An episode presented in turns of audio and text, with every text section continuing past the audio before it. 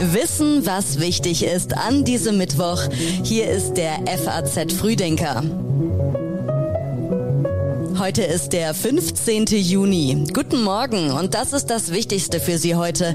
In Brüssel beraten Verteidigungsminister von mehr als 40 Staaten über weitere Waffenlieferungen an Kiew.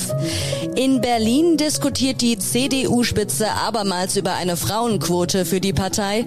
Und vor dem Oberlandesgericht München geht es um einen Mordbefehl im Auftrag der tschetschenischen Führung. Jetzt schauen wir noch ganz kurz auf die neuesten Meldungen aus der Nacht, die gerade eben noch reingekommen sind. Die Corona-Sommerwelle ist da.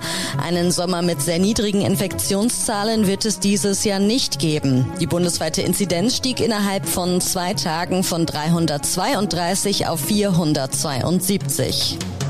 Deutschland schlägt Italien 5 zu 2. Die Nationalmannschaft verabschiedet sich mit dem ersehnten Erfolgserlebnis in den Urlaub. Der britische Abschiebeflug nach Ruanda ist vorerst gestoppt. Ein europäisches Gericht hat die umstrittene Aktion verhindert. Die Regierung will aber an ihren Plänen festhalten, Menschen verschiedener Nationalitäten in das afrikanische Land abzuschieben. Dänemark und Kanada haben jetzt eine Landgrenze. Die beiden Staaten fanden eine Lösung zu einer unbewohnten Insel bei Grönland und beendeten damit nach Jahrzehnten den scherzhaft sogenannten Whisky-Krieg. Die Texte für den FAZ Frühdenker kommen heute Morgen von Patrick Schleret. Mein Name ist Theresa Salentin. Schön, dass Sie mit uns in den Tag starten.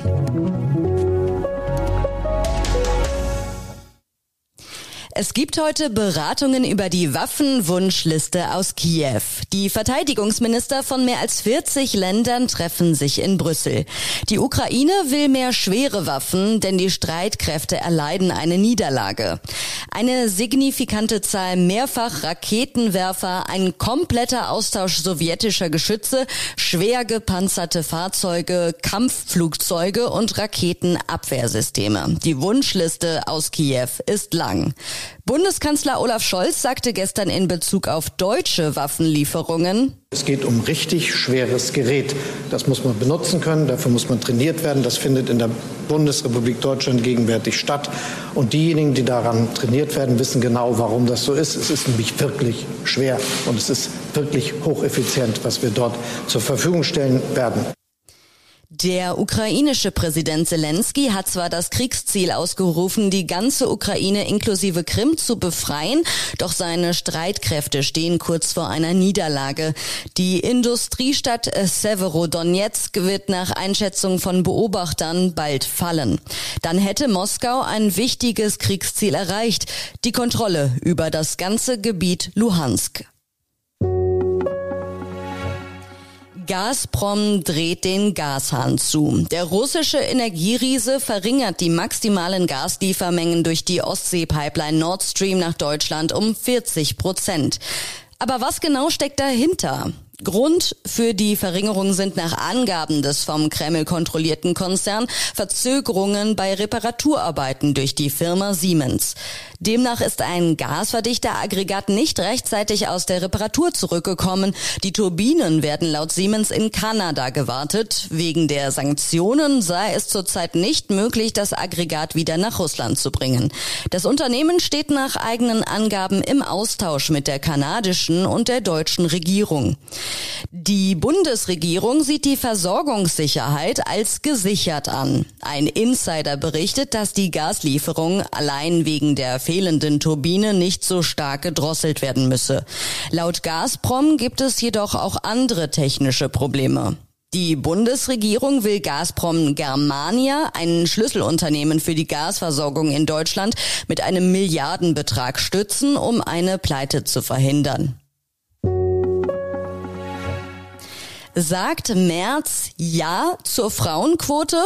Frauen sind in der CDU unterrepräsentiert. Wie sich das ändern lässt, darüber diskutiert die Partei seit längerem und heute kommt wieder Schwung in die Debatte.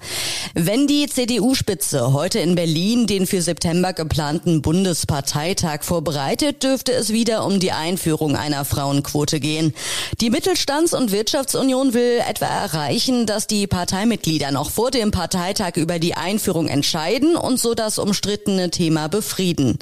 Der Vorschlag der Struktur- und Satzungskommission sieht vor, dass bis 2025, beginnend bei Vorstandswahlen auf Kreisebene, schrittweise eine Frauenquote bis 50 Prozent eingeführt werden soll. CDU-Chef Friedrich Merz hat sich bisher öffentlich nicht bei dem Thema festgelegt. Eine Quote sei nur die zweitbeste Lösung, hatte er mehrfach gesagt, aber auch betont, dass es beim niedrigen Frauenanteil etwa in Führungspositionen der Partei nicht bleiben könne. In der CDU ist nur etwa jedes vierte Mitglied weiblich.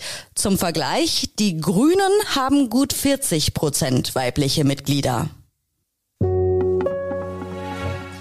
Es gibt Chaos im Güterverkehr.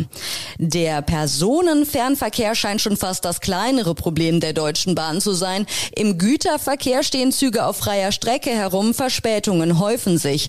Tagelange Verspätungen sind im Güterverkehr inzwischen keine Seltenheit mehr. Aktuell stünden 300 Züge mindestens einen Tag auf freier Strecke herum. In Einzelfällen sogar bis zu zwei Wochen heißt es aus der Branche. Die Situation habe sich in den letzten letzten Wochen dramatisch zugespitzt, sagte der Beauftragte der Bundesregierung für den Schienenverkehr Michael Teurer der FAZ und ergänzte, wir brauchen dringend eine Inventur und dann eine Generalsanierung. In der vergangenen Woche trafen sich der Bundesverband der deutschen Industrie und die Deutsche Bahn zum Krisengespräch. Einigkeit bestand laut Teilnehmern zumindest darin, dass sich etwas ändern muss. Dass das aber bald der Fall sein wird, daran glaubte demnach niemand so recht. Genau ein halbes Jahr nach dem Urteil im Tiergarten-Mordprozess beginnt vor dem Oberlandesgericht in München jetzt der Prozess um einen ganz ähnlichen Fall. Der Generalbundesanwalt hat vor dem Oberlandesgericht in München einen Tschetschenen angeklagt, einen Auftragsmord in Deutschland organisiert zu haben. Die Tat wurde nicht ausgeführt, laut Anklage waren aber Waffe, Munition und Schalldämpfer beschafft und der Tatort ausgespäht. Vor sechs Monaten war ein Russe in einem ganz ähnlichen Fall wegen der Erschießung eines Georgiers im Berliner Tiergarten zu lebenslanger Haft verurteilt worden. Nach Überzeugung der Richter handelte der 56-Jährige im Auftrag staatlicher russischer Stellen. Anleger blicken gespannt auf die Fed. Die amerikanische Notenbank wird den Leitzins voraussichtlich zum dritten Mal erhöhen. Doch wie weit wird sie gehen?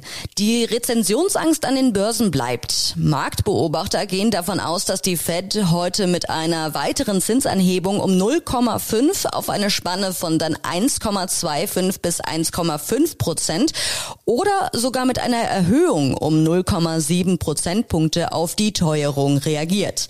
Die Notenbank steht vor einem Balanceakt. Sie will die Inflation ausbremsen, ohne dabei Konjunktur und Arbeitsmarkt abzuwirken. Mehr zu dem Thema hören Sie auch bei den Kollegen im FAZ Podcast Finanzen in der neuen Folge Jetzt kommt die Zinswende. Es gibt keine Ruhe zu Kohls Todestag. Die letzte Ruhestätte des früheren Bundeskanzlers in Speyer sorgt auch fünf Jahre nach dem Tod für Diskussionen.